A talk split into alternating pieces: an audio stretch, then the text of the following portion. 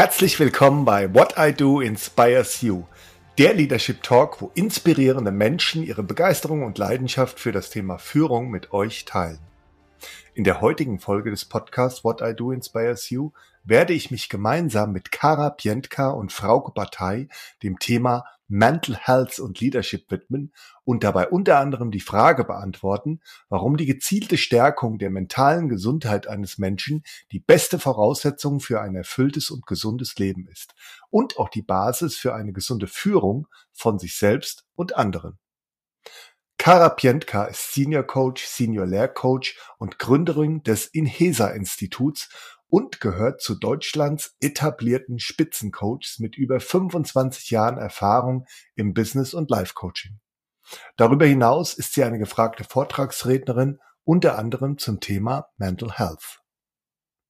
Frau Dr. Bataille ist praktizierende Fachärztin und coacht intensiv Menschen zu allen relevanten Fragestellungen von Krankheitsbegleitung, Kraft- und Vitalitätsthemen und Fragen von Karrierecoaching bis Lebensführung und Gestaltung.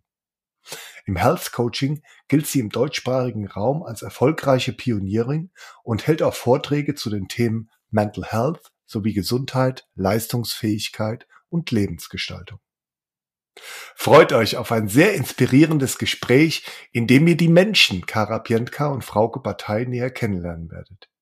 Ihr werdet erfahren, was Kara Pientka und Frau Batei unter guter Führung verstehen und welche Bedeutung Management bei Censorship hat. Lernt die Herausforderungen für Führungskräfte kennen und erfahrt, wie man durch eine großzügige Haltung gegenüber sich selbst, aber auch durch die Fähigkeit für sich selbst und für sein Team zu sorgen, gut mit diesen Herausforderungen umgehen kann.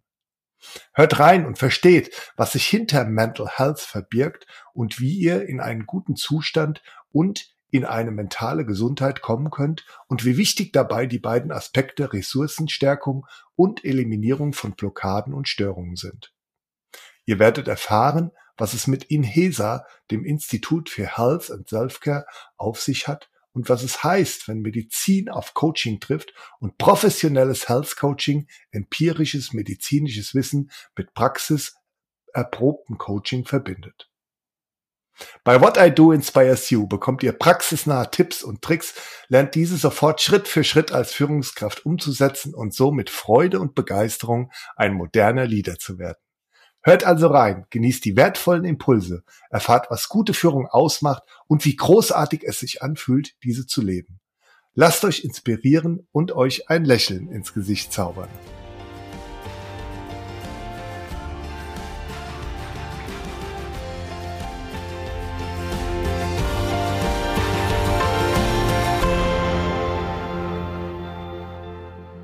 Kara Pientka, liebe Frau Dr. Batei, es ist mir eine große Freude, Sie beim Podcast What I Do Inspires You begrüßen zu dürfen. Herzlich willkommen. Herzlichen Dank, Herr Höhler. Wir freuen uns sehr, da zu sein. Ja, vielen Dank. Wir drei werden uns heute mit dem Thema Mental Health und Leadership beschäftigen und dabei unter anderem die Frage beantworten, warum die gezielte Stärkung der mentalen Gesundheit eines Menschen die beste Voraussetzung für ein erfülltes und gesundes Leben ist und auch die Basis für eine gesunde Führung von sich selbst und anderen. Wir werden auch erfahren, was es mit INHESA, dem Institut für Health and Self-Care, auf sich hat und was es heißt, wenn Medizin auf Coaching trifft und professionelles Health Coaching, empirisches medizinisches Wissen mit praxiserprobtem Coaching verbindet. Frau Pientka, Sie sind Senior Coach, Senior Lehrcoach und Gründerin des Inhesa-Instituts. Sie gehören zu Deutschlands etablierten Spitzencoaches mit über 25 Jahren Erfahrung im Business- und Life-Coaching. Zu Ihren Kernzielgruppen gehören vor allem Fach- und Führungskräfte großer Unternehmen, Selbstständige und Unternehmer. Sie waren über zehn Jahre lang leitender Lehrcoach der Dr. Bock Coaching Akademie in Berlin, einer der ersten Adressen in der Aus- und Fortbildung von Coaches im deutschsprachigen Raum. Und Sie sind darüber hinaus eine gefragte Vortragsrednerin, unter anderem zum Thema Mental Health. Frau Dr. Batei, Sie sind praktizierende Fachärztin und coachen intensiv Menschen zu allen relevanten Fragestellungen von Krankheitsbegleitung, Kraft- und Vitalitätsthemen und Fragen von Karrierecoaching bis hin zu Lebensführung und Gestaltung. Im Health Coaching gelten Sie im deutschsprachigen Raum als erfolgreiche Pionierin, Als Geschäftsführerin Ihrer großen Labor- und Gemeinschaftspraxis kennen Sie die Herausforderungen Management aus Ihrem eigenen Alltag. Darüber hinaus halten Sie auch Vorträge zu sowie Gesundheit, Leistungsfähigkeit und Lebensgestaltung. Das macht mich schon sehr neugierig und ich freue mich schon sehr auf unser Gespräch. Lassen Sie uns zunächst starten mit einer Frage, die ich immer zu Beginn eines Gesprächs in meinem Podcast stelle. Was war denn Ihr schönstes Erlebnis in der letzten Woche und wo haben Sie Glück empfunden? Ja, also mein schönstes Erlebnis war tatsächlich heute Morgen. Da bin ich das erste Mal mit meinem kleinen jungen Hund äh, joggen gegangen und äh, wir haben das das erste Mal ausprobiert und das war super. Das hat von Anfang an ganz gut geklappt. Und das war irgendwie so, hatte ich eine Perspektive, wie es in Zukunft werden kann, dass ich nicht mehr alleine joggen gehe. Sehr schön, Dankeschön. Äh, für mich war es so, dass tatsächlich äh, un, äh, unsere Nachbarin uns vor ein paar Tagen also mir eine Nachricht geschickt hat, ob ich kurzfristig Lust hätte, in ein Konzert zu gehen. Ähm, und tatsächlich hatte ich eine Woche vorher gedacht, oh, ich würde so wahnsinnig gerne nochmal in ein das waren Philharmoniekarten. Und äh, tatsächlich wurde dann mein Traum wahr und ich konnte Mozarts äh, Requiem genießen, was für mich äh, in dieser Jahreszeit wirklich Seelen, äh, Seelennahrung war, mit diesem wunderschönen äh, Konzert tatsächlich ja verwöhnt zu werden. Also da war ich auch äh, sehr berührt und sehr, sehr glücklich. Wow, also wirklich zwei, zwei sehr schöne ähm, Erlebnisse und ähm, vielen Dank, ja, dass Sie das äh, hier geteilt haben. Damit Sie von unseren Zuhörern und Zuhörern noch etwas besser kennengelernt werden und auch diese verstehen, wer denn die Menschen Kara Pientka und Frauke Partei sind, habe ich die drei folgenden Fragen an Sie. Zunächst, wer sind Sie? Ja, also ähm, mein Name ist Frauke Partei. Ich bin seit Medizinerin, ähm, habe seit 15 Jahren eine Gemeinschaftspraxis, in die ich eingestiegen bin und die ich jetzt auch seit einigen Jahren leite.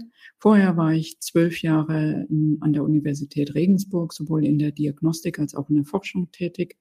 Und äh, seit zwei Jahren äh, leite ich mit Kara Pienka zusammen in HESA und wir sind ganz kräftig dabei, dieses Unternehmen nach oben zu treiben. Ja, wer bin ich? Was für eine schöne Frage. Ich bin auch äh, gefühlt sehr vieles. Ähm, ich, ähm, ich bin ähm, beruflich leidenschaftlicher Coach ähm, und ich begleite wirklich jetzt schon einfach Jahrzehnte Menschen. Ähm, am Anfang war das stark im Unternehmenskontext, im Business-Kontext. Ähm, danach hat sich die Perspektive erweitert um das Thema Lebensqualität, also das Thema Life-Coaching. Und jetzt ist für mich tatsächlich meine ganz persönliche fachliche ja, Weiterführung und Krönung eben das Thema Health and Self-Care, ähm, weil ich in meinen Coachings erlebt habe, dass ja kluge äh, sensible Gemüter an ihre Grenzen kommen. Und ich persönlich den Eindruck hatte, dass es hier noch ein Coaching-Feld gibt, was noch nicht so ausreichend bedient ist. Und ja, und das hat mich und uns zum Thema Inhesa zur Gründung unseres Instituts geführt. Und äh, ja, und ähm, ja, persönlich bin ich ein Mensch auf der auf der Suche nach äh, allem das, was Menschen weiterbringt, auch mich selbst. Ich bin ein sehr neugieriger Mensch, ähm, habe, glaube ich, mein Leben immer geguckt, so was gibt es eigentlich, was, was inspiriert mich, was ist mein Pfad und äh, bin da auch äh, sehr konsequent. Einfach ich gucke immer, was, was tut mir gut und was bringt mich weiter, was ist interessant. Und äh, ja, das, glaube ich, bringe ich mit mir in Verbindung, unter anderem. Sehr schön, vielen Dank. Meine zweite Frage ist, was ist Ihnen wirklich wichtig? Also wirklich wichtig ist für mich, meinen Weg im Leben zu finden ähm, und mein Leben nicht selbstverständlich zu sehen, sondern jeden Tag wirklich klar weiß ich, was so grob habe ich eine Vorstellung, was am Tag auf mich zukommt. Und trotzdem ist es so, wenn man den Blick sensibel hält, ist jeden Tag irgendwas, was, was überraschend kommt. Es kann eine Begegnung sein, es kann ein Ereignis sein oder etwas, was ganz anders läuft, als wie man sich gedacht hat. Und ich finde es einfach spannend, ähm, da jeden Tag für mich eine Sensibilität ähm, aufrechtzuerhalten und andererseits aber auch mich den Herausforderungen zu stellen. Also nicht zu drücken, sondern ähm, wirklich den Weg zu gehen. Das aber eigenständig und selbstständig und unabhängig vor allem, also wenig Einfluss oder Beeinflussung von äußeren Umständen. Sehr schön. Ja, was ist mir wirklich wichtig? Ähm, wirklich wichtig ist mir das Thema Integrität. Mhm. Ähm, ich möchte für mich selbst immer beanspruchen, das zu leben, was ich auch sage oder lehre. Ähm, das hat was mit Wertestimmigkeit zu tun, ähm, da nicht in eine ähm, Inkongruenz, also in eine Unstimmigkeit äh, zu kommen, dafür einzugestehen, äh, mir selbst gegenüber und auch anderen gegenüber, ähm, da wirklich immer wieder wahrhaftig zu sein. Und dieses immer wieder ist ein Prozess, weil äh, mhm. Werte mhm. sich ja auch, ich bin jetzt Anfang 50, auch verändern können und dann, dann entwickeln sich auch andere Umfelder oder es gibt dann auch manchmal Spannungen in Umfeldern und da immer wieder die eigene Selbsttreue, nennen wir das bei Inhesa auch, Selbsttreue, ähm, die ist wirklich ein großer Kernwert von mir, auch als ich da noch keinen Begriff für hatte. Aber das, äh, das ist mir wirklich ein Anliegen. So möchte ich gerne durchs Leben gehen, bis ich äh, auch nicht mehr durchs Leben gehe. Ähm, da darf ich gerade mal ähm, einhaken, äh, zumindest einen Kommentar äh, zu machen, Frau Pienka. Und zwar ähm, diesen Begriff der Selbsttreue finde ich finde ich jetzt wirklich auch auch so schön. Ja, und Sie haben ja gesagt, auch bevor Sie diesen Begriff auch schon schon kannten, ähm, das ist auch was, glaube ich, was jetzt äh, zu diesem frühen Zeitpunkt unseres Gesprächs auch unsere ZuhörerInnen schon mal mitnehmen können. Ähm, diesen Begriff der Selbsttreue, also wundervoll gewählt. Und ähm, interessant auch, dass Sie sagen, dass sich Werte verändern, ne? weil manche wundern sich, dass sie irgendwann mal für sich, wenn sie es überhaupt gemacht haben, so eine Bestandsaufnahme äh, dann auch hatten von, von ihren Werten, haben sich darüber Gedanken gemacht und gucken dann Jahre später nochmal drauf und denken sich, ja, was habe ich denn da für 10, 15 Jahren für Werte festgelegt? Eigentlich stimmt es gar nicht mehr mit den Wertvorstellungen überein oder mit den Werten, die ich dann heute habe. Und da ist es, glaube ich, auch ein schöner Hinweis auch von Ihnen, ähm, dann auch zu sagen, na ja, das, das verändert sich schon und ist auch äh, ausdrücklich äh, erlaubt und ist auch einfach so, dass sich diese Werte dann verändern. Mhm. Ja, definitiv. Also ich habe Menschenbild her ein, ein offenes, dass wir offen und lernfähig sind. Und wenn wir das wirklich auch zu Ende denken, dann wäre es eigentlich fast schlimm, wenn sich das nie verändern würde. Dann wären wir ja statisch. Ne? Dann wären wir ja äh, wirklich ein künstliches, technisches Produkt. Und das sind wir ja zum Glück eben nicht. Absolut richtig. Meine letzte Frage in unserem Kennenlernmodus für unsere ZuhörerInnen ist, wofür stehen Sie jeden Tag auf? Also ich stehe jeden Tag, weil ich neugierig bin und das zahlt so ein bisschen auf das auch ein, was Kara gerade eben sagte, ähm, dass, äh, dass ich finde, man verändert sich wirklich im Leben und ähm, ich sehe das Leben auch in jeder Lebensphase anders.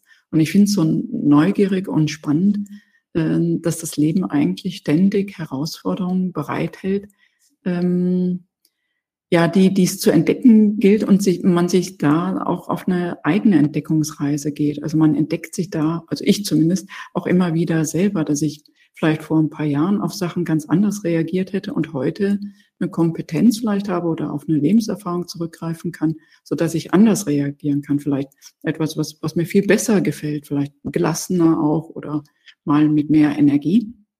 Und dafür stehe ja. ich eigentlich jeden Tag auf, weil ich das spannend finde. Also ja, selbst so Banalitäten finde ich dann spannend. echt schön, ja. Ähm, ja, ähm, ich habe mal irgendwann wirklich, ähm, das ist schon bestimmt zehn Jahre her, in einem Coaching, man kann ja manchmal solche Motti, Mot Mottos erarbeiten, auch im Coaching. Und da habe ich mal für mich erarbeitet, das für mich ein ganz, also ein, wie ein Motto oder ein Slogan ist, die Poesie des Lebens zu zelebrieren. Und das klingt jetzt vielleicht so ein bisschen sehr schöngeistig oder, aber ich meine das sehr, äh, sehr bodenständig tatsächlich, äh, dass man sowohl die, die Sonntage wie auch die Werktage äh, mit Bewusstheit lebt und durch sich durchfließen lässt und mit einer Würde oder mit einer Gestandenheit wirklich das Leben lebt. Und dafür stehe ich auf und das hat auch was damit zu tun, sich immer wieder neu eben auch zu verorten und diese immer wieder auch sich selbst die Stabilität zu geben, den Alltag zu bewältigen, die besonderen Momente zu schaffen und sie zu genießen und äh, ja, dafür, uns, ja, dafür empfänglich zu bleiben. Ja. Die Poesie des Lebens ähm, zu zelebrieren, das ist, glaube ich, auch gerade in, in den Zeiten ähm, aktueller, glaube ich, und, und wichtiger denn je. Ne? Also ich meine, Sie werden ja jetzt auch, wir kommen da auf jeden Fall auch im späteren Verlauf des Gesprächs noch drauf zu sprechen, aber Sie werden ja auch in Ihrem täglichen Erleben, also A, wie Sie sich selbst erleben, aber auch im Erleben anderer, äh, während Sie sie coachen, ähm, dann auch erleben, was was diese aktuelle Situation, also ich spreche jetzt mal ganz konkret auf die Krise an, die Corona-Krise dann auch, auch mit uns und, und anderen dann macht. Und da ist, glaube ich, auch gerade diese Haltung, die Sie eben dann äh, genannt haben, wofür Sie jeden Tag aufstehen, also diese Poesie des Lebens zu zelebrieren, enorm wichtig, oder?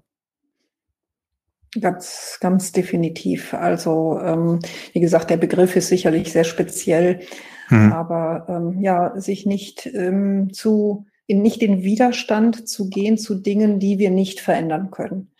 Das äh, ist ja bekanntlich der größte Stressor, den wir uns antun können, ähm, wirklich ähm, ja gegen gegen äh, Dinge innerlich äh, oder äußerlich in Widerstand zu gehen, die die einfach äh, da sind und die wir nicht beeinflussen können. Und insofern, das meine ich auch äh, wirklich, dass ja, das anzugehen, was anzugehen ist, das klug zu machen, aber eben auch das ja sein zu lassen, wo man auch sich sonst sehr aufreiben würde. Mhm, ja.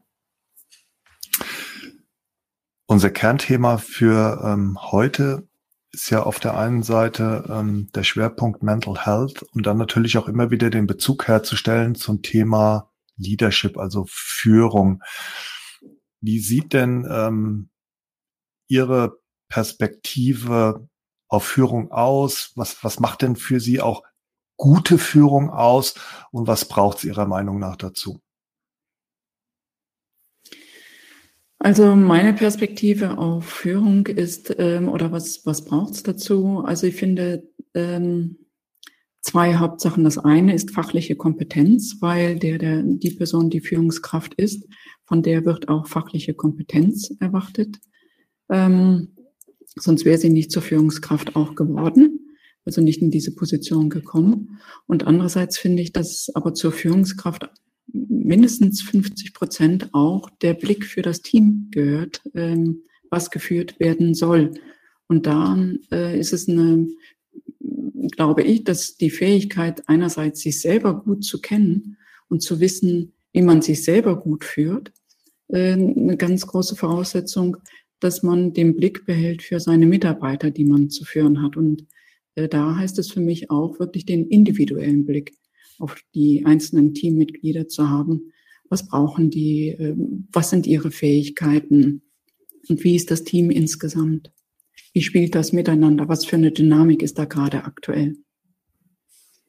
Ja, ich würde das vielleicht mit, mit meinen Worten noch ergänzen. Wir haben bei äh, Inhesa einen Begriff, der heißt Sensorship. Und äh, in, in den Führungskräfte-Qualifizierungen nennen wir das Ganze mal Management bei Sensorship. Hm. Äh, es gibt ja so sehr, sehr viele Management-bei-Ansätze ähm, und die ich auch äh, viele davon kennenlernen durfte. Und äh, etwas, was wir finden, was eben wirklich den Anforderungen der VUCA-World wirklich am hm. meisten entspricht, ist Sensorship zu entwickeln und zwar in den Dimensionen äh, also Sensorship heißt ein sehr differenziertes Gefühl, Intuition zu bauen, was ähm, jetzt gerade gebraucht wird, damit die Dinge entweder stabil bleiben oder besser werden oder in die nächste Stufe kommen. Und das eben in den Dimensionen ähm, sowohl der, ähm, der eigenen Bedürfnisse, also wirklich auch in guten Kontakt zu den eigenen äh, zu der eigenen Kraft zu sein. Was brauche ich da? Wie eben auch das, was Frauke eben sagte, was brauchen Mitarbeiter, was brauchen einzelne Mitarbeiter auch wirklich von mir als Führungskraft? Und was braucht auch das Unternehmen und was äh, braucht wirklich ähm, der, der, das der, der Kontext, äh, in dem ich bin. Und diese drei Bälle dann wirklich als Führungskraft in der, in, in alle in der Luft zu halten und jeweils dann äh, meine Strategien auch anzubieten, damit das auch in einer in einem guten Miteinander bleibt. Das finde ich die Herausforderung und die finde ich persönlich von den Führungskräften, die ich auch selbst begleite und auch wie ich selbst in zehn Jahren Führung erlebt habe, extrem anspruchsvoll tatsächlich. Also dass da kein Ball runterfällt. Das ähm, muss ich sagen. Ich habe vor jedem Menschen, jeder Frau, jedem Mann, der da seine, seine Führung macht, großen Respekt. Äh, das ist, finde ich, wirklich nicht ohne.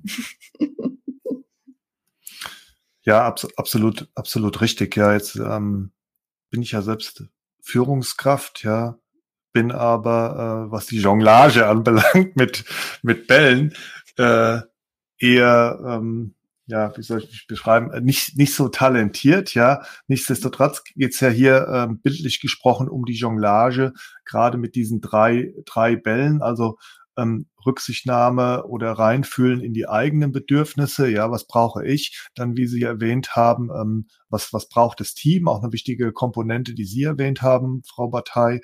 Und last but not least auch das Unternehmen. Und das ist natürlich genau, wie Sie ähm, jetzt sagen, das ist auf jeden Fall eine Herausforderung. Ähm, merke ich, merke ich auch jeden Tag.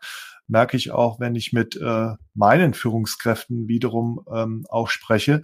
Und merke ich auch, ähm, wenn ich mit meinen Gästen dann auch im, im Podcast spreche. Und insofern ähm, finde ich diese Begrifflichkeit, dieses Management bei Censorship dann, dann auch gut, weil ähm, aber das ist natürlich auch wieder eine große Herausforderung, es wirklich angesagt ist, sich auf die jeweilige Situation dann laufend einzustellen und wie Sie sagen, immer wieder drauf zu gucken, ähm, was, was wird gebraucht, ja. Und ähm, da ist Führung absolut kontextbezogen, ja. Und der Kontext, ähm, der wird ja quasi durch diese drei Bereiche, die Sie eben auch skizziert haben, ähm, dann auch ähm, letztendlich äh, beschrieben und, und, und, und dargestellt. Ähm, und ähm, Kontext bedeutet natürlich aber auch, dass man von jetzt auf gleich auch als, als Führungskraft beispielsweise mit einer Situation, ähm, wie wir sie jetzt haben, konfrontiert ist. Also Stichwort, Stichwort Corona, die dann, ähm, viele sagen ja, Corona wirkt auf auf vieles und alles wie so eine Art Brennglas und ähnlich sieht es auch beim Thema Führung aus. Also da, da ist natürlich nochmal ein ganz anderes Sensorship auf einmal äh, anbelangt und ähm, oder angesagt. Und da hat man auch das Gefühl, um in ihrem Bild zu bleiben mit den drei Bällen, ähm, es sind vielleicht nicht gerade mehr Bälle, aber irgendwie ist die Geschwindigkeit von den Bällen größer und sonst was. Also die Jonglage, zumindestens gefühlt auch für mich und auch für Führungskräfte, die ich kenne, ist aktuell schwieriger, als es vorher war. Sehen, sehen Sie das auch so? Ich meine, Sie machen ja auch mhm. Ihre Erfahrung, auch im Coaching mit, mit Führungskräften. Mhm. Sehen Sie auch wahrscheinlich, oder? 100 Prozent. Und ähm, mhm. wir haben ja eben auch das Thema Mental Health, also wirklich psychische Stabilität, psychoemotionale, soziale Stabilität und Wohlbefinden.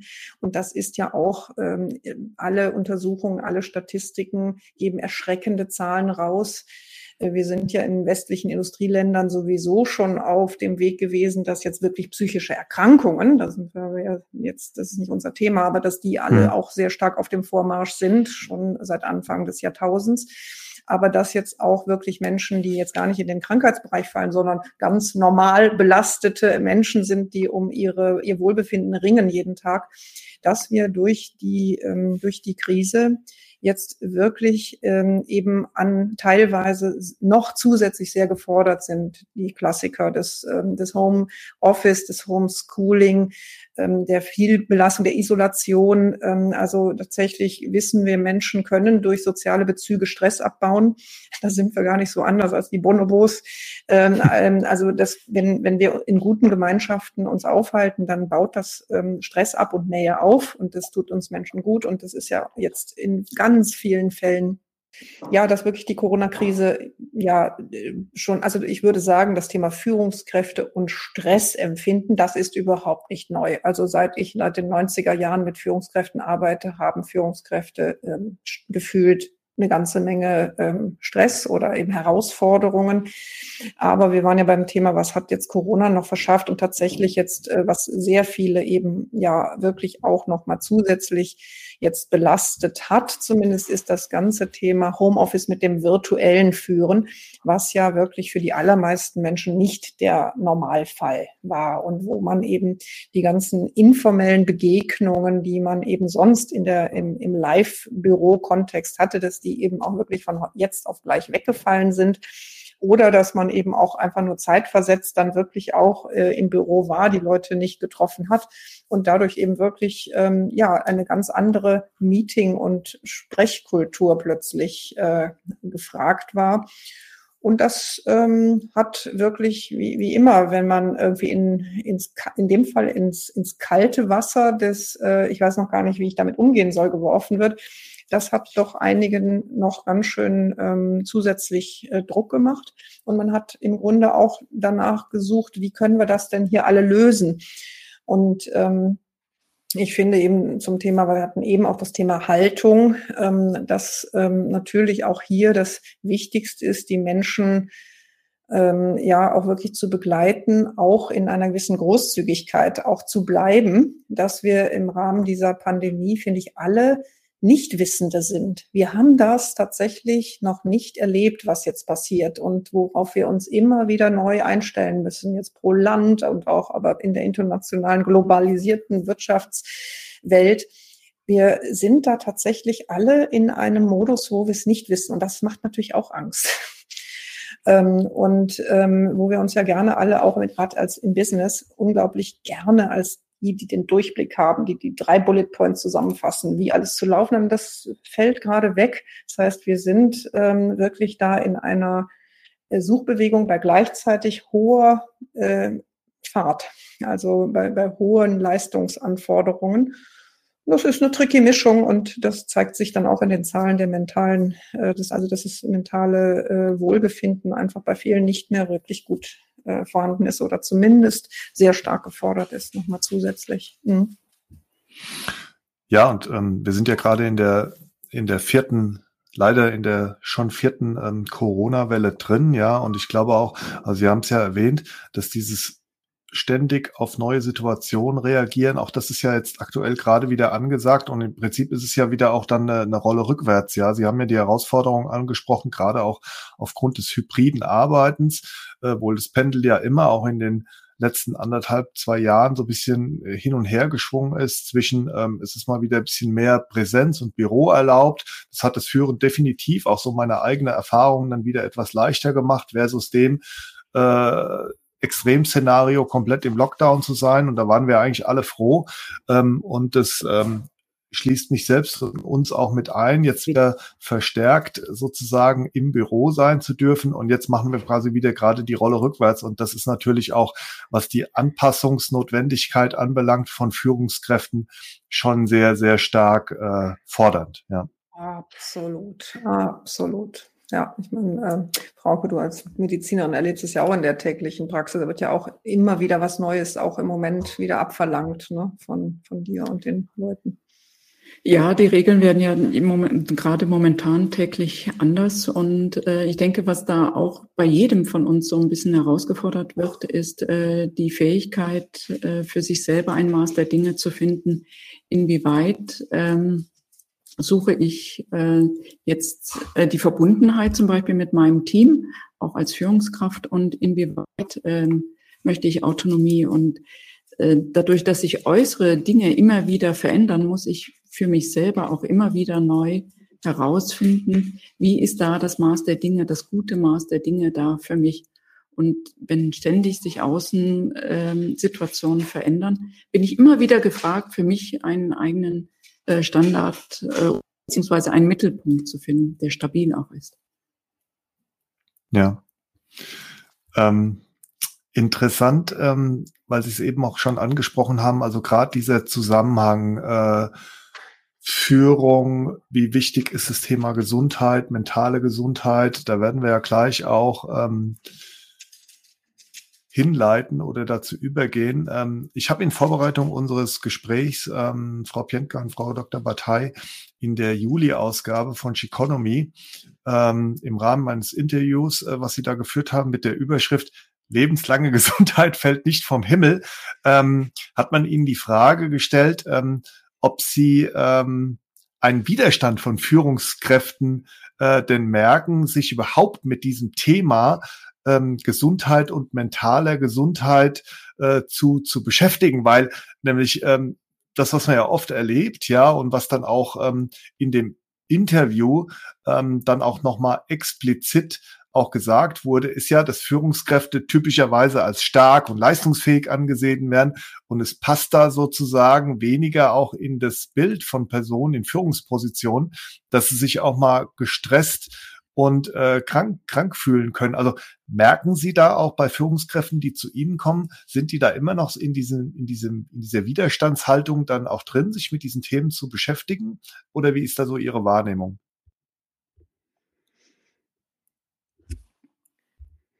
Ähm. Also gemischt, finde ich. Äh, es kommt ein bisschen auf die Branche an. Also wenn ich jetzt von Medizinern rede, muss ich sagen, ähm, das ist überhaupt kein Thema. Da äh, wird so eisern an der, an der Stange festgehalten, habe ich das Gefühl. Ähm, wobei ich auch bei Kollegen teilweise erlebe, dass sie sagen, boah, jetzt reicht's mir in der Situation. Also ich, ich bin am Limit. Ähm, aber da geht's dann gar nicht mehr so um Führung, ja, nein, sondern wirklich so um fast schon um Eigenführung. So komme ich selber überhaupt noch mit der Situation zurecht, die, an der ich gerade heraus, äh, zu der ich herausgefordert werde. Und andererseits Führungskräfte aus jüngeren Generationen, da merke oder sehen wir schon, dass äh, das zum Thema Mental Health und äh, ja, Sensibilität, das Führungsstil nicht mehr nur noch der alte Stil ist, dass sich das geändert hat, dass da eine mhm. höhere mhm. Sensibilität ist. Also ich habe auch den Eindruck, dass also es gab ja in den 70er Jahren des letzten Jahrhunderts gab es so einen Psychologisierungsschub. Ne? Also mhm. da ähm, ähm, haben sich Menschen äh, sehr viel mit Persönlichkeitsentwicklung beschäftigt und so. Also das ist äh, tatsächlich schon eine Tradition, jetzt wenn man sagt, so, die vor 50 Jahren begonnen hat. Aber ich persönlich habe den Eindruck, durch die sozialen Medien und durch ähm, die, das, was alles an Informationen über Persönlichkeitsentwicklung, über Resilienz, über Achtsamkeit, über positive Psychologie, über Coaching jetzt auch wirklich für viele Menschen im Business und auch nicht im Business verfügbar ist und im wahrsten mhm. Sinne viral geht, dass wir hier schon auch ein Vorwissen haben zu den Themen, ähm, was auch enorm ist und was weit über das hinausgeht, was ich eben, weiß ich nicht, dann wirklich ähm, früher bei den Führungskräften gehört habe, wenn ich damit vielleicht Soft-Themen ankam. Also ich finde, mhm. da ist auch wirklich ein ein, ein wirklich eine, eine Öffnung passiert, auch in einer, in einer unglaublichen Geschwindigkeit. Was nicht heißt, dass der, der einzelne Mensch jetzt für sich dann immer gleich Strategien abwägt, aber dass die Themen wie Resilienz, wie, dass das wirklich jedem eigentlich auch jeder Führungskraft schon mal über den Weg gelaufen ist. Ähm, und, äh, und deshalb, ja, erleben wir ähm, meistens jetzt auch dann eine Offenheit, zumindest bei den Programmen, wo, ähm, wo wir dann auf die Menschen treffen, die, die, die nicht interessiert sind, die sind dann auch vielleicht nicht dabei. Wir legen im großen Wert auf Freiwilligeneinnahme mhm. bei unseren Veranstaltungen. Mhm.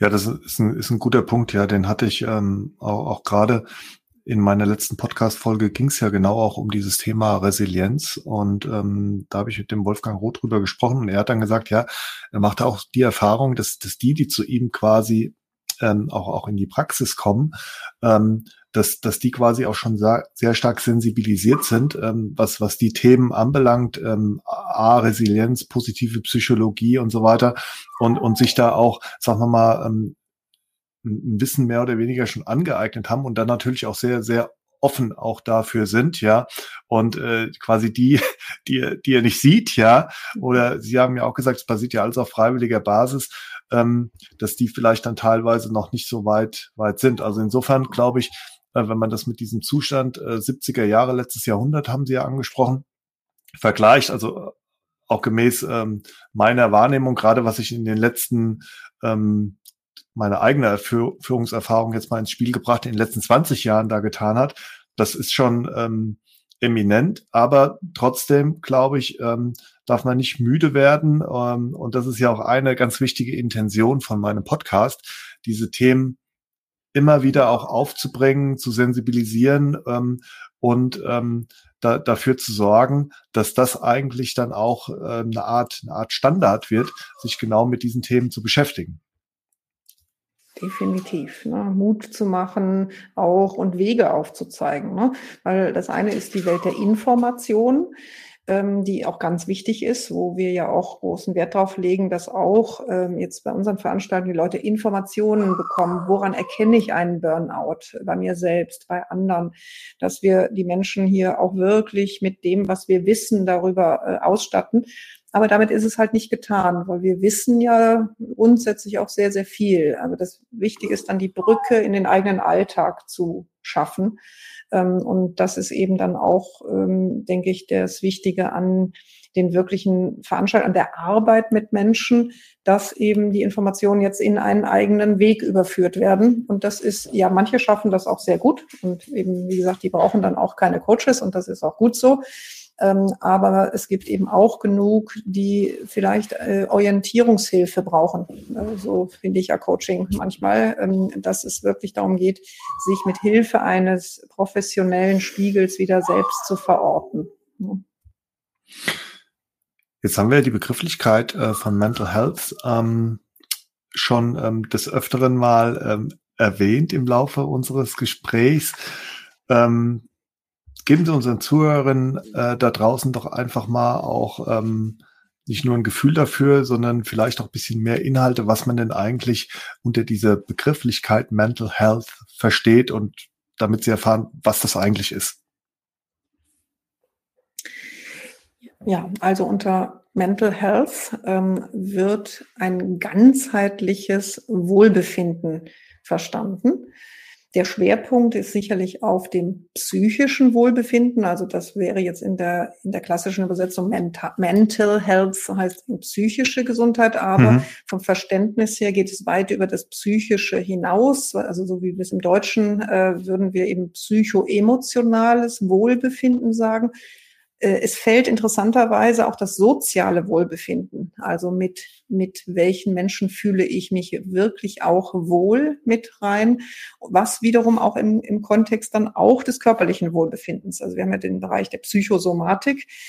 Äh, das heißt also letztlich fällt sogar ein körperliches Wohlbefinden mit in den mentalen Bereich rein, weil wenn wir es ganzheitlich betrachten, ist es sogar gar nicht äh, sauber zu trennen. Aber der hm. Schwerpunkt äh, liegt sicherlich bei psychoemotional und sozial. Mhm. Mhm. Jetzt haben wir vorhin ja schon über, über Führungskräfte ähm, dann auch und über Führung gesprochen, also Führungskräfte deshalb, weil wir ja ähm, erwähnt haben, ähm, welche Herausforderungen da gerade auf äh, Führungskräfte auch zukommen. Wir nennen uns nochmal an diese Jonglage, auch mit den, mit den drei Bällen. Ähm, welche Herausforderungen haben denn aus Ihrer Sicht da gerade die Führungskräfte bezüglich äh, Mental Health, wenn man diese Faktoren, die Sie eben erwähnt haben, äh, bei der Definition von Mental Health, wenn man sich die vielleicht jetzt auch nochmal vor Augen führt und sagt, na ja, die Führungskraft hat ja im Prinzip auch ähm, diese, diese Herausforderung zum einen, sich selbst zu führen und natürlich auch andere gesund zu führen.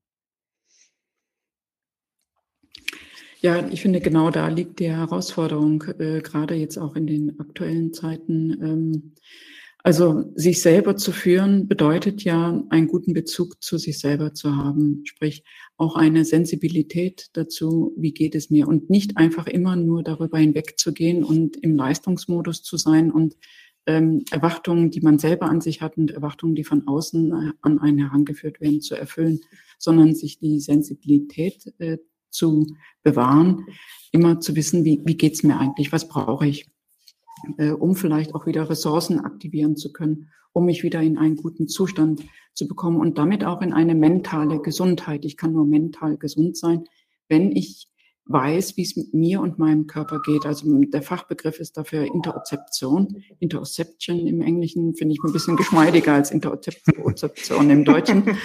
ähm, und, und das ist genau dieses etwas dafür tun, dass mein Körper meinem Geist im Grunde sagt, wie es ihm geht. Das ist so die, äh, die Achse. Also nicht nur, dass mein Kopf meinem Körper sagt, was er von ihm erwartet, sondern dass mein Körper auch mir sagt, wie es ihm geht.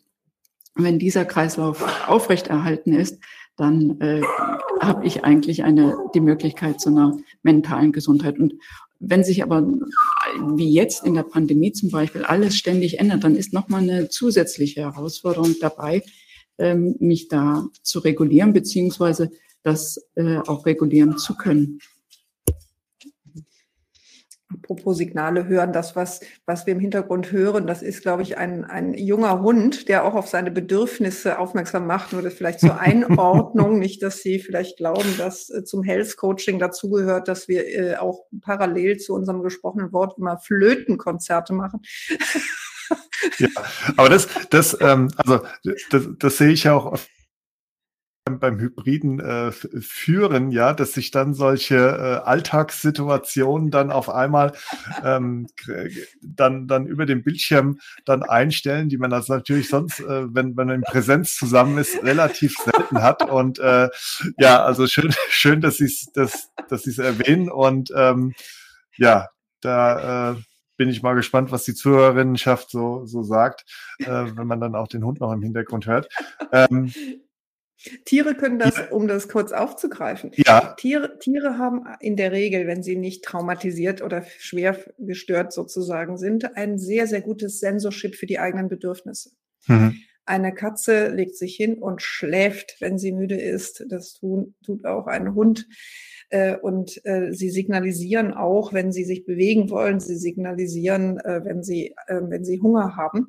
Und das ist ja tatsächlich, ähm, wie soll ich sagen, schon alleine im Business-Alltag weiß ich, dass äh, viele Menschen so wenig Bezug nur noch haben äh, zu ihrem Körper, dass sie am Abend denken, Gott, habe ich überhaupt was gegessen?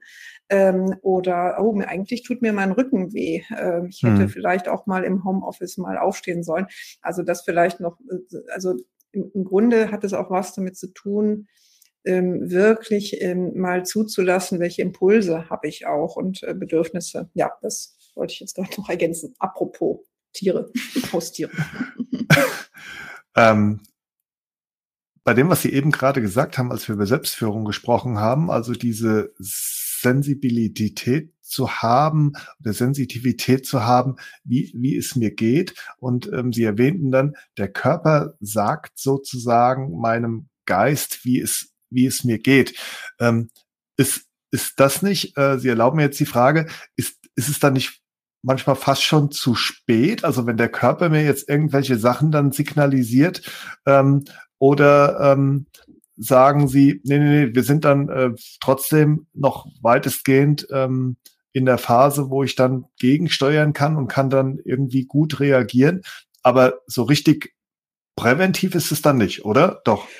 Doch, tatsächlich, weil mhm. ähm, es idealerweise äh, nicht darum geht, bis man erstmal ein Schmerzsignal bekommt, ja. sondern dass wir schon in ganz frühen Stadien, also ein Körper hat normalerweise von sich heraus ein Bedürfnis nach Bewegung oder auch nach frischer Luft. Unsere Lungen haben ein Bedürfnis mhm. nach, nach Luft zum Beispiel. Ähm, und unser Körper hat auch grundsätzlich ein Bedürfnis nach na nährwerter Nahrung. Er möchte gerne mit Dingen gef gefüllt werden, die ihm wirklich Nährstoffe sind. Und er will keine Schadstoffe. Wenn wir da sensibel ähm, reinhören, kriegen wir das auch mit, was uns mhm. gut tut und was nicht. Äh, und wir sind also weit ab von äh, Ernährungsideologien. Also ich bin äh, sehr auch sehr lebensfroh betont. Also mir geht es da nie drum, jetzt irgendwie auch was Ernährung angeht, irgendwelche neuen Ideologien aufzumachen. Aber immer wieder zu schauen, ähm, was, was tut mir denn gut, mir in der während eines Meetings weiß ich nicht, ähm, den nächsten Schokoriegel ausschließlich reinzupfeifen. Nichts gegen einen guten Schokoriegel zu einer guten Zeit, aber das eben wiederum jetzt auf Dauer ähm, ist einfach für den Körper nicht gut. Und jetzt hier zum Beispiel das wirklich mitzukriegen, ähm, wie geht's mir eigentlich wirklich und was bräuchte ich denn stattdessen? Ähm, würde mich davor bewahren, erst zu einem Schmerzzeitpunkt dann irgendwie wirklich mit dem Kopf vor die Wand zu fahren, so, boah, ich jetzt, jetzt muss ich fast aussteigen, jetzt äh, muss ich mal krankgeschrieben werden, sondern idealerweise kriege ich wirklich das viel früher mit und kann dann gegensteuern. So, so ist es ähm, tatsächlich gedacht. Hm. Nicht zu lange es wegzudrücken oder ja, ähm, wirklich zu bagatellisieren oder es abzuspalten. Verstanden und ähm, vielen Dank, dass Sie es auch nochmal ähm, dann, dann so erklärt haben. Das bedingt natürlich auch wirklich, und ich denke mal, das ist auch äh, ein Thema, wo wir dann auch ähm, gleich nochmal hinkommen, wenn es auch um das Thema Coaching beim Thema Mental Health geht. ähm, dass natürlich die, die jeweilige Führungskraft, also wenn es um sie selbst dann geht, auch ähm, so eine gewisse Fähigkeit entwickelt, dann in sich hineinzuspüren und diese diese schon sehr kleinen Signale äh, dann auch ähm, dann wahrnimmt und dann das Richtige daraus für sich mitnimmt, oder? Mhm. So, so ist es. Also es wahrzunehmen und ernst zu nehmen. Das ist also im, äh, uns Menschen äh, ist das, das ist nochmal meistens ein zweiter Schritt wenn ich ähm, im Coaching mit, mit Führungskräften das bespreche, dann sagen die schon, na ja, ehrlich gesagt spüre ich schon seit geraumer Zeit, dass irgendwas mir nicht mehr so gut tut. Ähm, manche sogar, dass sie jahrelang eigentlich schon spüren, dass etwas nicht stimmt, mehr vielleicht mit einer Arbeitsbeziehung oder mit der Aufgabe, mit der Rolle, mit dem Führungsverständnis, mit dem Werteverständnis. Also könnte ja ganz unterschiedliche Sachen sein aber das von dem Spüren jetzt und wenn ich mich selbst ernst nehme, welche Konsequenzen oder welche Optionen habe ich da? Da wird dann ganz oft auch, äh, wenn man nicht im Coaching ist, Schluss gemacht, weil eben die Angst aufkommt, äh, ich, das sei alternativlos, was mhm. ich jetzt erlebe. Da muss ich durch. So. Und dann äh, fangen Menschen an, sich ja eben wirklich unter Druck zu setzen und äh, sich auch alle möglichen äh, Katastrophenszenarien auszubauen, was denn jetzt passieren würde, wenn sie denn mal irgendwann Nein sagen oder wenn sie etwas einfordern oder wenn sie darum bitten, mal woanders in eine andere Position zu gehen oder dass man Angst hat, man kommt vom Regen in die Traufe, wenn man vielleicht überlegt, ähm, auch wirklich eine Firma zu wechseln. Äh, wir nennen das Drama Self, also ein Drama Self Modus, also dass äh, dann es zu einer Verzerrung kommt ähm, und dass Menschen dann ähm, das nicht mehr ganz unterscheiden können, was ist jetzt wirklich ähm, eigentlich Realität, welche Optionen habe ich, wenn ich geerdet wirklich auf die Dinge schaue. und man, man kriegt dann wirklich so ein bisschen so eine, ja, eine verzerrte Perspektive. Und hier äh, hat natürlich Coaching die Rolle, das jetzt in eine Einordnung zu bringen, mit dem Klienten zu schauen, ähm, welche Optionen sind denn wirklich auch da und welche sind attraktiv und welche kann er oder sie auch wirklich gehen. Das ist dann die Aufgabe im Coaching und, und da sind wir dann genau die Richtigen, die da den Spiegel anbieten und auch eine Einordnung vornehmen. Bevor wir ähm, auf die Thematik der Bedeutung dieses von Ihnen jetzt gerade erwähnten Coachings beim Thema Mental Health kommen, ähm, habe ich noch mal eine Frage und zwar ich erinnere mich gerade an diese Definition ja von von Mental Health, also dieses ganzheitliche Wohlbefinden, dieses psychoemotionale, schwerpunktmäßig natürlich auch die Komponenten sozial und körperlich. Ähm, wie also wie, wie gelingt denn die Stärkung von diesem Mental Health, von diesem ganzheitlichen Wohlbefinden äh, von, von Führungskräften zum, zum einen und was können diese auch tun, um ihre MitarbeiterInnen dann auch ähm, gesund zu führen? Hm, ja.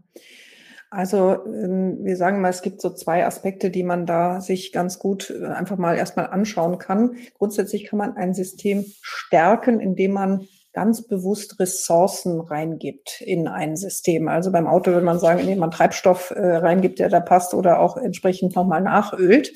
Jetzt auf, äh, auf Menschen bezogen heißt das jetzt eine Führungskraft kann ganz viel schauen, was tut mir selbst gut. Ähm, tatsächlich, äh, mit welcher Haltung möchte ich zum Beispiel auch auf meine Mitarbeiter schauen.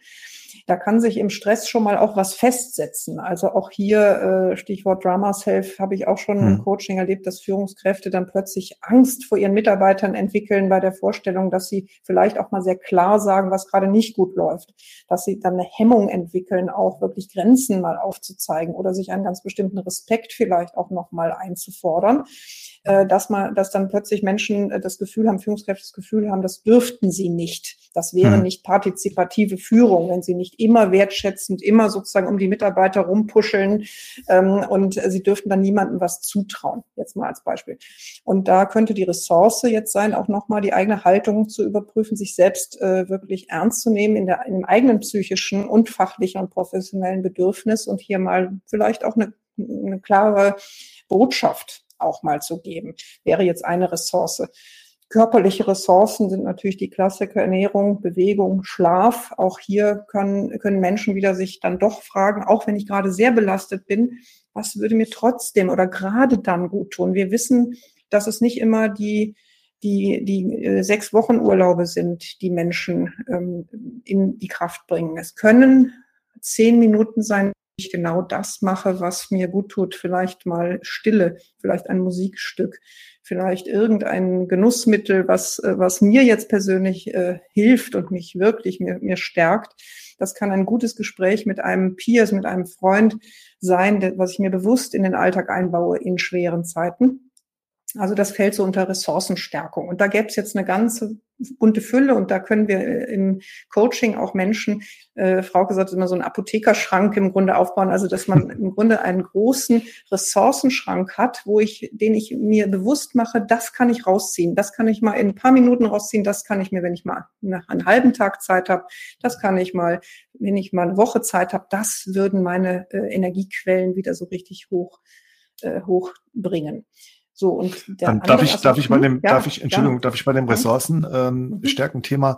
Ähm, gerade mal kurz ähm, einhaken? Und zwar, mhm. ähm, da ist es, glaube ich, auch wichtig, also wenn Sie diesen Apothekerschrank da jetzt erwähnen, dass man jetzt nicht hingeht und macht den vielleicht von Anfang an voll, ja, und äh, denkt, da müssen jetzt ungefähr äh, 200 Präparate drin stehen, sondern dass man da auch vielleicht schaut, okay, ähm, ich, ich fülle den sukzessive, ich probiere dann auch mal was aus, probiere auch mal was Neues aus, ja, ähm, schau dann auch wirklich, was, was tut mir dann auch in, entsprechend gut, ja, was gibt mir dann auch wieder die notwendige Ener Energie, ähm, weil es kann ja auch sein, dass, ähm, was weiß ich, bei einem, bei einem Kollegen ähm, dann die Meditation gut tut, ja, und ich dann sage, oh, geh mir weg, ja, äh, Meditation, das, das kann ich, kann ich irgendwie gar nicht. Und da äh, das finden, was auch dann Ressourcen, also welche Ressource ihn dann oder sie dann letztendlich ähm, dann, dann stärkt und dann auch schaut, dass man vielleicht Dinge auch hier und da so ein bisschen auch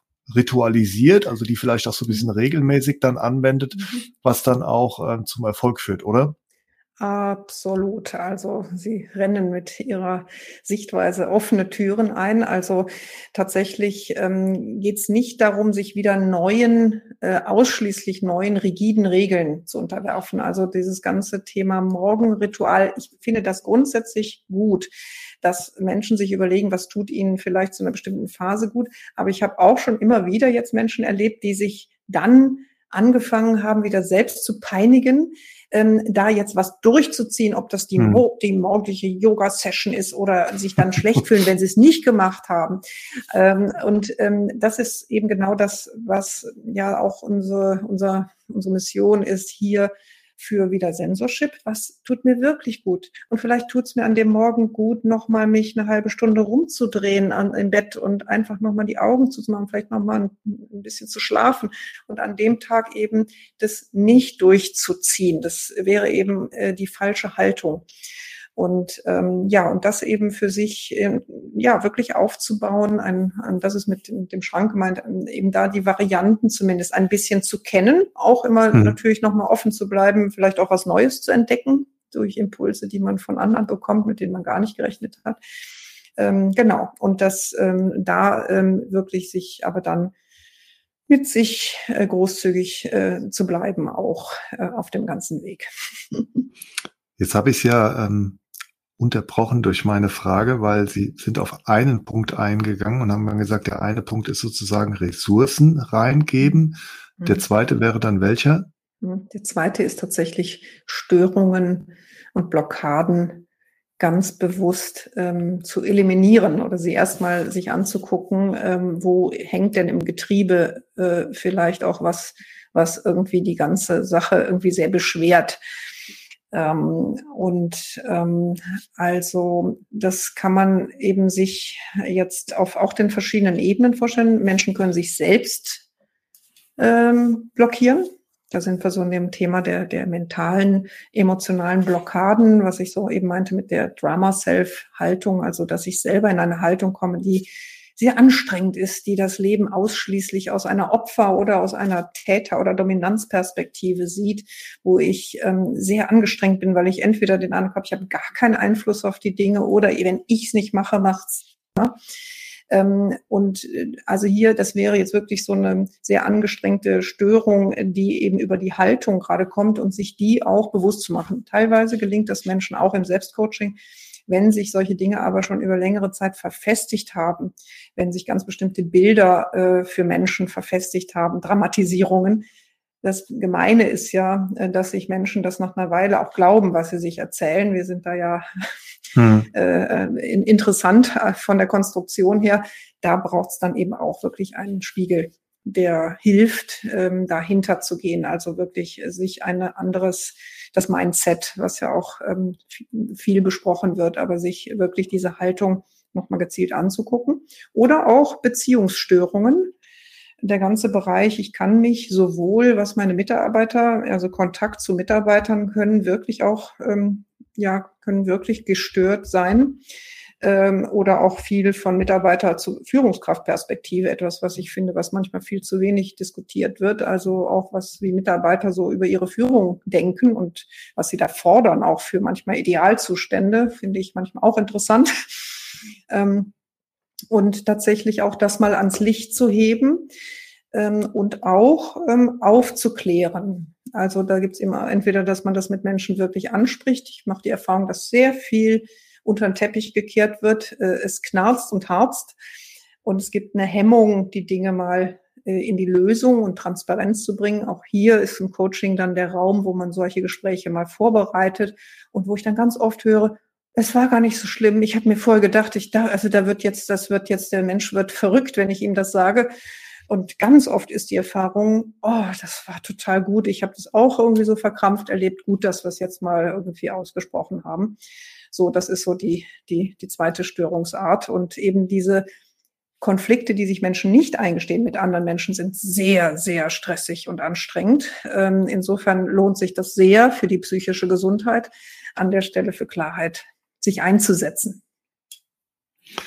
Und ähm, gerade jetzt bei diesem zweiten Thema, Eliminierung von Störungen und Blockaden, ähm, so jetzt mein, mein erstes Empfinden, wenn ich das vergleiche mit dem Thema Ressourcen reingeben, also Ressourcen reingeben, da sage ich mir, gut, also da, da kann ich auch selbst viel ähm, aus, ausprobieren und ähm, da benötige ich jetzt vielleicht nicht unbedingt einen externen Blick. Der hilft mir natürlich, glaube ich, auch nochmal, auch äh, im, im Coaching-Gespräch beispielsweise Sachen zutage zu fördern. Aber gerade bei diesem zweiten Punkt nochmal Eliminierung von Störungen, Blockaden, das ist jetzt für mich auch äh, dann auch die Überleitung zu, zur äh, Bedeutung vom, vom Coaching beim Thema Mental Health, oder? Hm.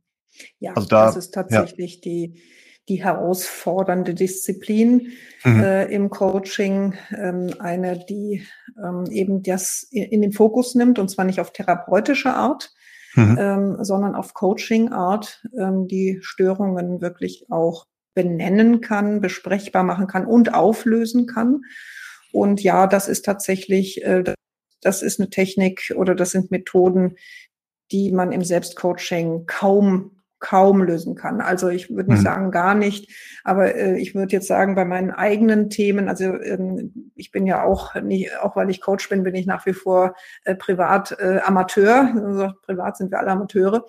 Ähm, und obwohl ich die Techniken für andere jetzt wirklich äh, Jahrzehnte beherrsche, äh, brauche ich bei meinen eigenen Themen auch einen Spiegel ähm, dieses, man sieht den Wald vor lauter Bäumen nicht, das betrifft auch äh, jemanden, der jetzt anderen an der Stelle sehr, sehr weiterhelfen kann und spricht dafür, dass man hier wirklich Coaches, die auch diese Expertise haben, die nicht alle äh, Coaches haben, diese Störungen zu eliminieren, ähm, aber dass man dann gezielt einen Coach mit so einer Expertise auch aufsucht und äh, das ist, äh, genau, das ist dann, äh, hilft sehr schnell, sehr wirksam weiter. Jetzt hatte ich ja in meiner ähm, Intro, Frau Pienka und Frau Dr. Batei, schon auch ähm, gesagt, dass wir auch die Frage klären oder zumindest darauf eingehen, ähm, auf diese, ich nenne es mal Symbiose zwischen Medizin und Coaching. Also Medizin trifft Coaching, ähm, so, so lautet ja auch ein, ein Slogan sozusagen auf ihrer Website, damit Menschen ihr individuelles Gesundheit und Vitalitätspotenzial äh, leben. Ähm, lass uns vielleicht mal ein bisschen eingehen auf diesen in, Inhesa-Ansatz oder was Inhesa dann, dann macht und was es auch gerade so besonders macht und was es auch gerade so Besonderes macht, dass sie beide äh, mit diesen unterschiedlichen Hintergründen sich diesem Thema äh, professionelles äh, Mental Health Coaching da jetzt ähm, über Inhesa annehmen. Ja, also Medizin trifft Coaching. Ähm, da ist es so, dass wir äh, gemerkt haben, oder wenn man äh, so schaut, man wird ja als Normalbürger mit wahnsinnig vielen Gesundheitsinformationen bombardiert. Und ähm, oft ist es ja so, dass die Schwierigkeit darin liegt, das genau in das eigene Leben umzusetzen.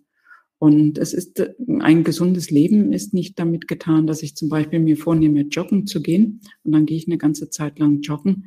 Aber wenn viele andere Dinge in meinem Leben noch eine Schieflage haben, dann kann es durchaus sein, dass ich wieder in mein, mein altes Setting zurückgezogen werde. Und in HESA hat sich äh, als Ziel gesetzt, ganzheitlich die Klienten zu, zu betrachten. Das heißt, ein Klient kann mit einem Thema kommen, wo gerade der Schuh drückt.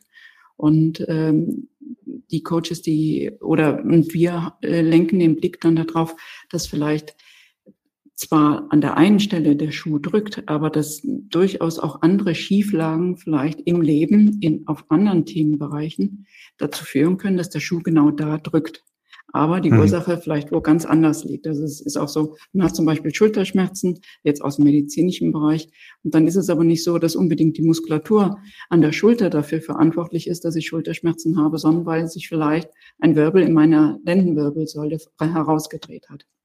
Und dadurch der Schmerz ganz woanders herkommt. Und sprich, wenn wenn ich nicht diesen ganzheitlichen Blick dann auch auf, äh, auf meinen Klienten habe und mit ihm verschiedene Themen auch anspreche, zum Beispiel auch, wie ist sein Umfeld, äh, wie ist seine Arbeitssituation, wie ist seine, seine Beziehung zu, ähm, in seiner Familie, in seiner Partnerschaft und so weiter. Und äh, also wirklich mal rundum auch frage, äh, dann glauben wir, dass sich nicht wirklich das Problem des Klienten löst, sondern da wird vielleicht eine andere Haltung eingenommen auf dieses eine Thema, aber das Grundproblem hat sich nicht gelöst, weil es dem Klienten auch vielleicht gar nicht so bewusst ist, dass der, der Hund ganz woanders begraben ist. Mhm. Das ist zum Beispiel ein Aspekt, warum wir sagen, äh, was so der Grundgedanke von Inhesa ist. Und es ist äh, ein weiterer Aspekt ist halt auch so, dass, dass wir zwar alle länger leben, aber wir leben nicht lange gesund.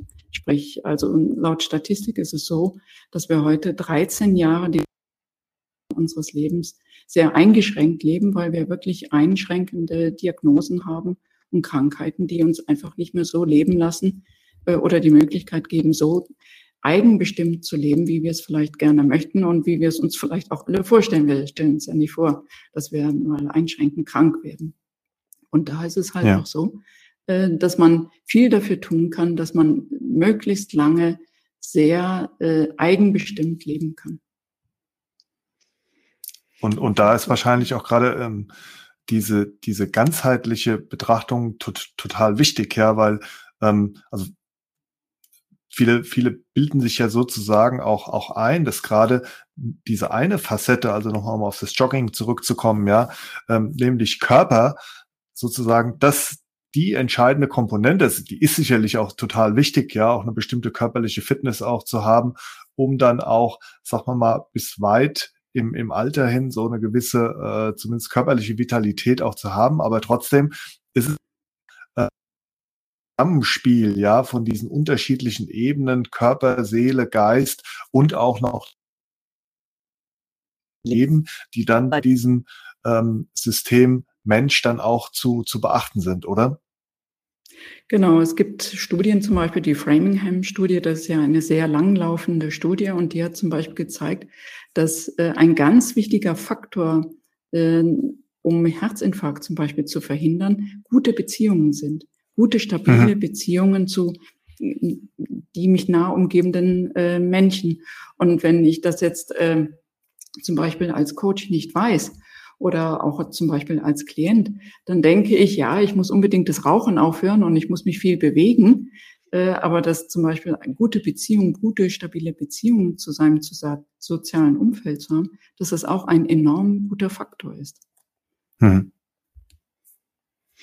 Ja, ich würde vielleicht noch aus meiner Perspektive auch sagen, ähm, die, die Motivation zu Inhesa ist ja entstanden, weil ich ähm, erlebt habe im Coaching, dass eben wirklich ganz, ganz viele intelligente, smarte, ähm, differenzierte Menschen ähm, ja doch in Erschöpfungszustände. Es muss dann immer nicht wirklich dann ein, ein Burnout, der in wochenlangen Ausfall, aber eben, ich habe das so erlebt, dass eben Menschen, äh, die, denen es rein äußerlich extrem gut geht, materiell und von denen, was auf der Visitenkarte steht und so weiter. Äh, und dass die mir aber im Coaching ähm, anvertraut haben, dass ihre empfundene Lebensqualität sehr, sehr schlecht ist. Mhm. Äh, und dass sie eben für sich selbst aber keinen Ausweg ähm, sehen. Und ich persönlich hatte eben auch wirklich den Eindruck, dass hier das Business Coaching und das Life Coaching noch keinen keinen Pack an so wirklich hat. Weil wenn ich äh, jetzt zum Beispiel Lebensträume mit den Menschen erfüllt habe, dann haben die mir immer gesagt, ja, aber das geht doch bei mir nicht. Also das geht zwar bei irgendwelchen Leuten, von denen ich Bücher lese, aber ich ganz persönlich sitze hier im Konzern fest, ich muss das durchziehen und so weiter und so fort. Wobei wir da beim Thema auch tatsächlich von, von Denkmustern und Mindset sind.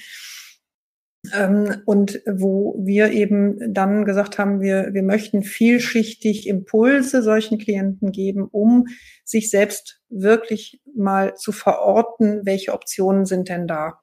Und äh, wir haben hier Strukturen entwickelt, die sind sehr einfach. Also das muss man sich nicht kompliziert. Wir sind nicht vor Komplizieren vom Coaching-Stil, sondern sehr einfach, wo man innerhalb von kurzer Zeit Einordnungen machen kann. So was würde mir jetzt wirklich, was würde mir wirklich mehr Qualität geben. Und dann wird sehr gezielt daran gearbeitet. Das ist das, was ja, was uns auch ausmacht, eben das medizinische Wissen plus dem, der Coaching-Kompetenz, das eben zusammenzubringen. Gut. Ähm, ja, liebe Kara Pientka, liebe Frau Dr. Batei, vielen Dank für die Rede. durch sehr viel Tiefgang, sehr viel Informationen und sehr viel Leidenschaft von Ihnen beiden für das Thema Mental Health geprägt war.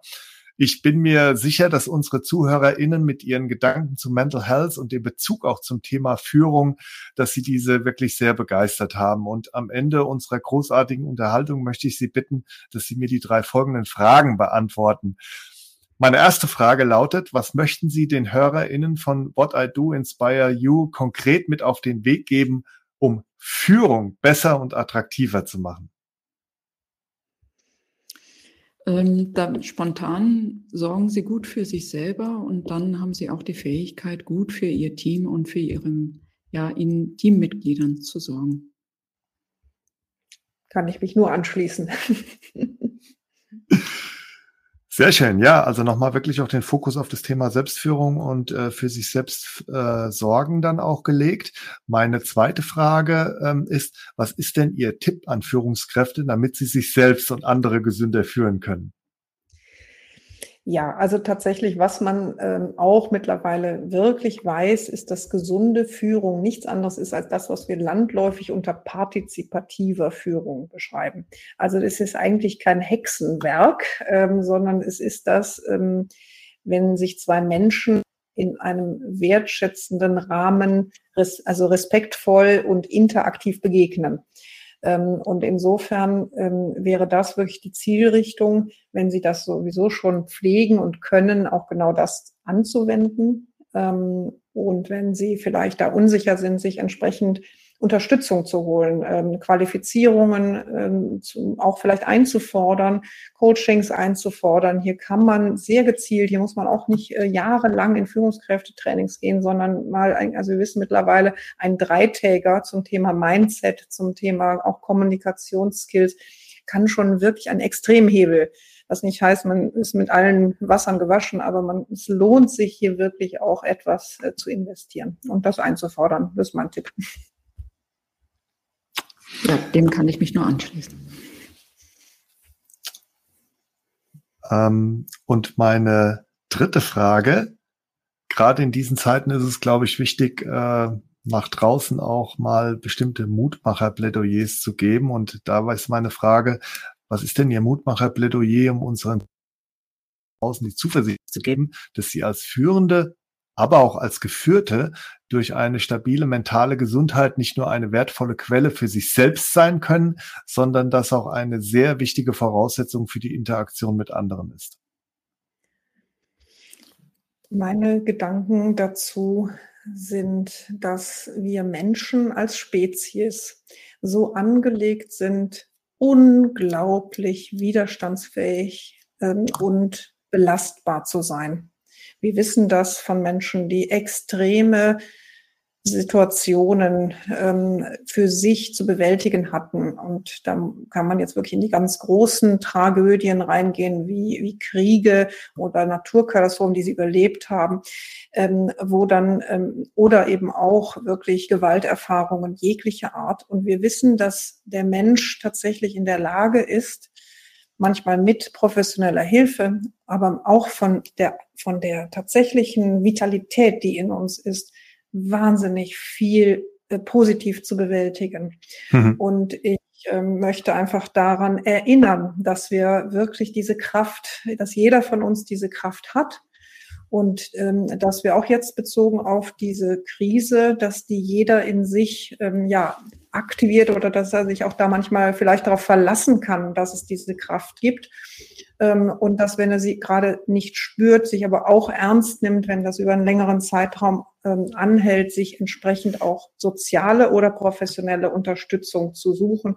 Wir wissen, dass wenn Menschen gerade wirklich über längere Zeit auch in schwächeln, schwächer sind, dass ihnen das unglaublich hilft, damit nicht alleine zu sein, sondern einfach auch gehört zu werden. Und dazu möchte ich auch Mut machen. Sprechen Sie Menschen Ihres Vertrauens an, ob Profis oder eben auch wirklich Freunde, Freundinnen. Ja. Äh, wenn ich das Thema höre, dann, dann fällt mir Aaron Antonowski und die Salutogenese ein. Und äh, er hat ja als ähm, Personen, im, äh, die im KZ waren und das KZ überlebt haben, nach ihrer Strategie auch gefragt, schwierige mhm. Zeiten zu überleben. Und da hat er im Grunde äh, das Kohärenzdreieck herausgearbeitet. Und das setzt sich zusammen aus äh, einerseits Verstehbarkeit, Handhabbarkeit und Sinnhaftigkeit. Also sprich, eine Situation zu verstehen, die in, in der ich mich gerade befinde, zu schauen, habe ich irgendwas aus meiner Lebenserfahrung, zum Beispiel aus meinem Rucksack der Lebenserfahrung, äh, dass ich damit umgehen kann. Und die stärkste Kraft ist, ähm, Situationen oder Herausforderungen eine Sinnhaftigkeit auch zu geben. Und da möchte ich äh, appellieren oder äh, auch aufrufen, vielleicht den Blick dahin zu wenden, ähm, dass es auch, dass schwierige Situationen auch eine Entdeckungsreise sein können, sowohl ähm, sich selbst zu entdecken, als auch sein Umfeld zu entdecken und seine gesamte Lebenssituation und das Setting, in dem man sich befindet.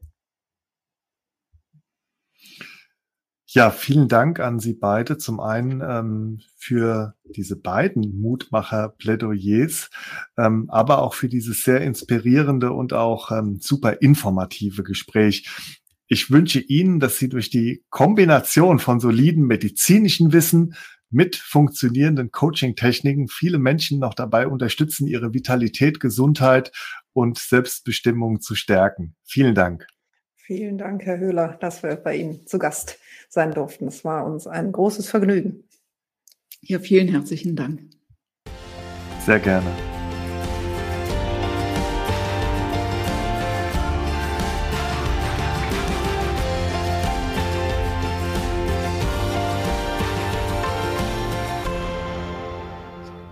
Großartig dieses Gespräch mit Kara Pientka und Frauke Partei, oder? Wie viel Leidenschaft für das Thema Mental Health hier rüberkam, wie viel Erfahrung und auch ausgeprägte Fachkenntnis hinsichtlich Coachings und auch den Tiefgang und die Reflektiertheit der beiden zu spüren, hat mich und ich hoffe auch euch sehr begeistert. Wie am Ende einer jeden Podcast-Folge möchte ich auch diesmal die Höhepunkte des Gesprächs zusammenfassen und euch wie gewohnt gerne noch ein paar hilfreiche Impulse und Fragen mit auf den Weg geben. Erstens. Was macht gute Führung aus? Zum einen die fachliche Kompetenz und zum anderen der Blick auf das Team, was geführt werden soll. Es geht dabei um die Fähigkeit, sich selbst gut zu kennen und auch den individuellen Blick auf die einzelnen Teammitglieder zu haben. Management by Censorship bedeutet ein differenziertes Gefühl dafür zu entwickeln, was gerade gebraucht wird und zwar in den drei Dimensionen, die eigenen Bedürfnisse zu erkennen, was brauchen die Mitarbeiterinnen von mir und was braucht das Unternehmen. Diese drei Bälle als Führungskraft in der Luft zu halten und eine Strategie anzubieten, damit das in einem guten Miteinander bleibt, das ist die große Herausforderung. Die Corona-Krise wirkt auch auf das Thema Führung wie ein Brennglas, sodass wir alle noch mehr gefordert werden und auch Führungskräfte mehr Stress empfinden. Gerade virtuelles Führen stellt Führungskräfte zum Beispiel durch den Wegfall von informellen Beziehungen vor Herausforderungen. Hier hilft eine Haltung, welche eine gewisse Großzügigkeit beinhalten sollte, denn wir sind alle gerade in einer Suchbewegung, wo wir nicht alles wissen und vorausplanen können. Hier hilft die Fähigkeit, für sich selbst ein Maß der Dinge zu finden, inwieweit ich die Verbundenheit mit dem Team suche oder Autonomie suche, weil sich die Dinge im Außen immer wieder verändern. Führungskräfte werden typischerweise als stark und leistungsfähig angesehen, aber trotzdem beschäftigen sie sich mit Mental Health. Unterstützt auch von sozialen Medien und vielen anderen Veränderungen ist eine Sensibilität da, sich mit Themen wie Persönlichkeitsentwicklung, positiver Psychologie, Resilienz, Achtsamkeit und so weiter zu beschäftigen. Dennoch ist es wichtig, eine Brücke in den eigenen Alltag zu schaffen und das Wissen und die Information in ein Tun in den eigenen Alltag zu überführen. Gesunde Führung wird landläufig als partizipative Führung bezeichnet. Das heißt, zwei Menschen bewegen sich in einem wertschätzenden Rahmen respektvoll und interaktiv. Praktiziert ihr bereits Management bei Censorship? Und falls ja, wie gelingt es euch, die drei erwähnten Bälle in der Luft zu halten? Wie gelingt es euch, das Wissen über Themen wie Mental Health, Achtsamkeit, Resilienz in euren Alltag zu integrieren? Welche besondere Herausforderung in der Führung bewirkt bei euch die Corona-Krise? Zweitens. Unter Mental Health wird ein ganzheitliches Wohlbefinden verstanden und der Schwerpunkt liegt bei psychoemotional und sozial, wozu auch ein körperliches Wohlbefinden gehört. Die Herausforderungen von Führungskräften bezüglich Mental Health bestehen zum einen darin, sich selbst gut zu führen und einen guten Bezug zu sich selbst zu haben. Es geht darum, eine Sensibilität dafür zu haben, wie es mir geht und was ich brauche, um Ressourcen zu aktivieren und in einen guten Zustand zu kommen und damit auch in eine mentale Gesundheit zu kommen. Ich kann nur mental gesund sein, wenn ich weiß, wie es mir geht und meinem Körper geht. Der Fachbegriff lautet Interozeption. Das heißt, etwas dafür zu tun, dass mein Körper meinem Geist sagt, wie es ihm geht und nicht nur mein Kopf meinem Körper sagt, was er von ihm erwartet. Dabei geht es nicht darum, darauf zu warten, bis man ein Schmerzsignal vom Körper bekommt, sondern schon sehr früh auf bestimmte Signale zu hören und zu reagieren. Der Körper hat ein natürliches Bedürfnis nach Bewegung, frischer Luft, guter Nahrung und so weiter. Und es geht darum, hier reinzuhören und zu spüren, was einem gut tut. Man sollte sich die Frage stellen, wie geht es mir wirklich und was brauche ich? Und Signale wahrnehmen und diese ernst zu nehmen. Manchmal spürt man, dass etwas nicht stimmt, aber oft geht man hier nicht weiter und sieht nicht die Optionen, wie man die Situation verändern könnte.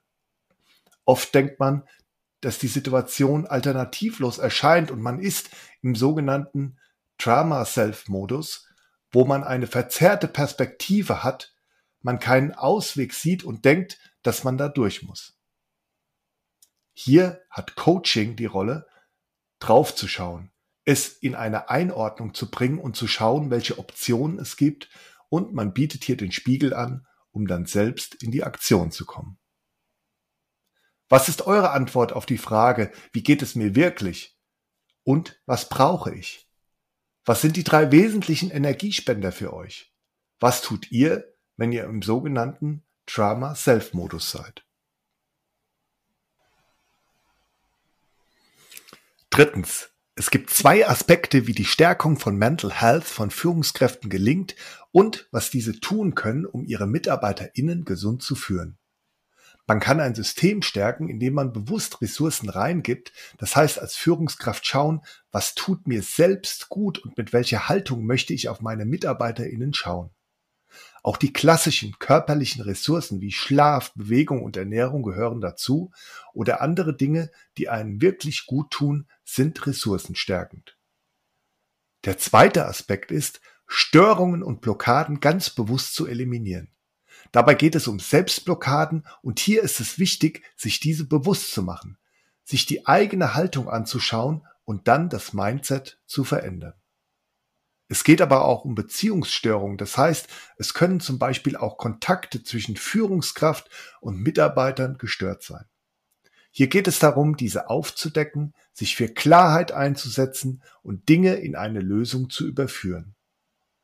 Hier hilft Coaching, um die Störungen und Blockaden zu benennen, besprechbar zu machen, diese aufzulösen und zu eliminieren. Man wird mit vielen Gesundheitsinformationen bombardiert und die Schwierigkeit besteht darin, das in seinem eigenen Leben umzusetzen. Inhesa hat das Ziel, seine Klienten ganzheitlich zu beraten.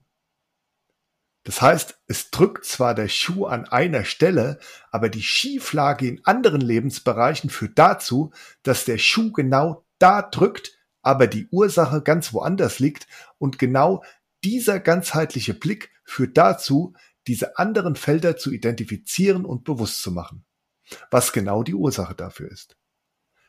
Man kann viel dafür tun, dass man möglichst lange eigenbestimmt leben kann.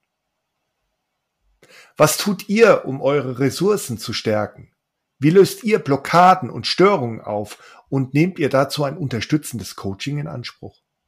Durch was sorgt ihr gut für euch selbst und durch welche Fähigkeiten schafft ihr es, gut für euer Team zu sorgen?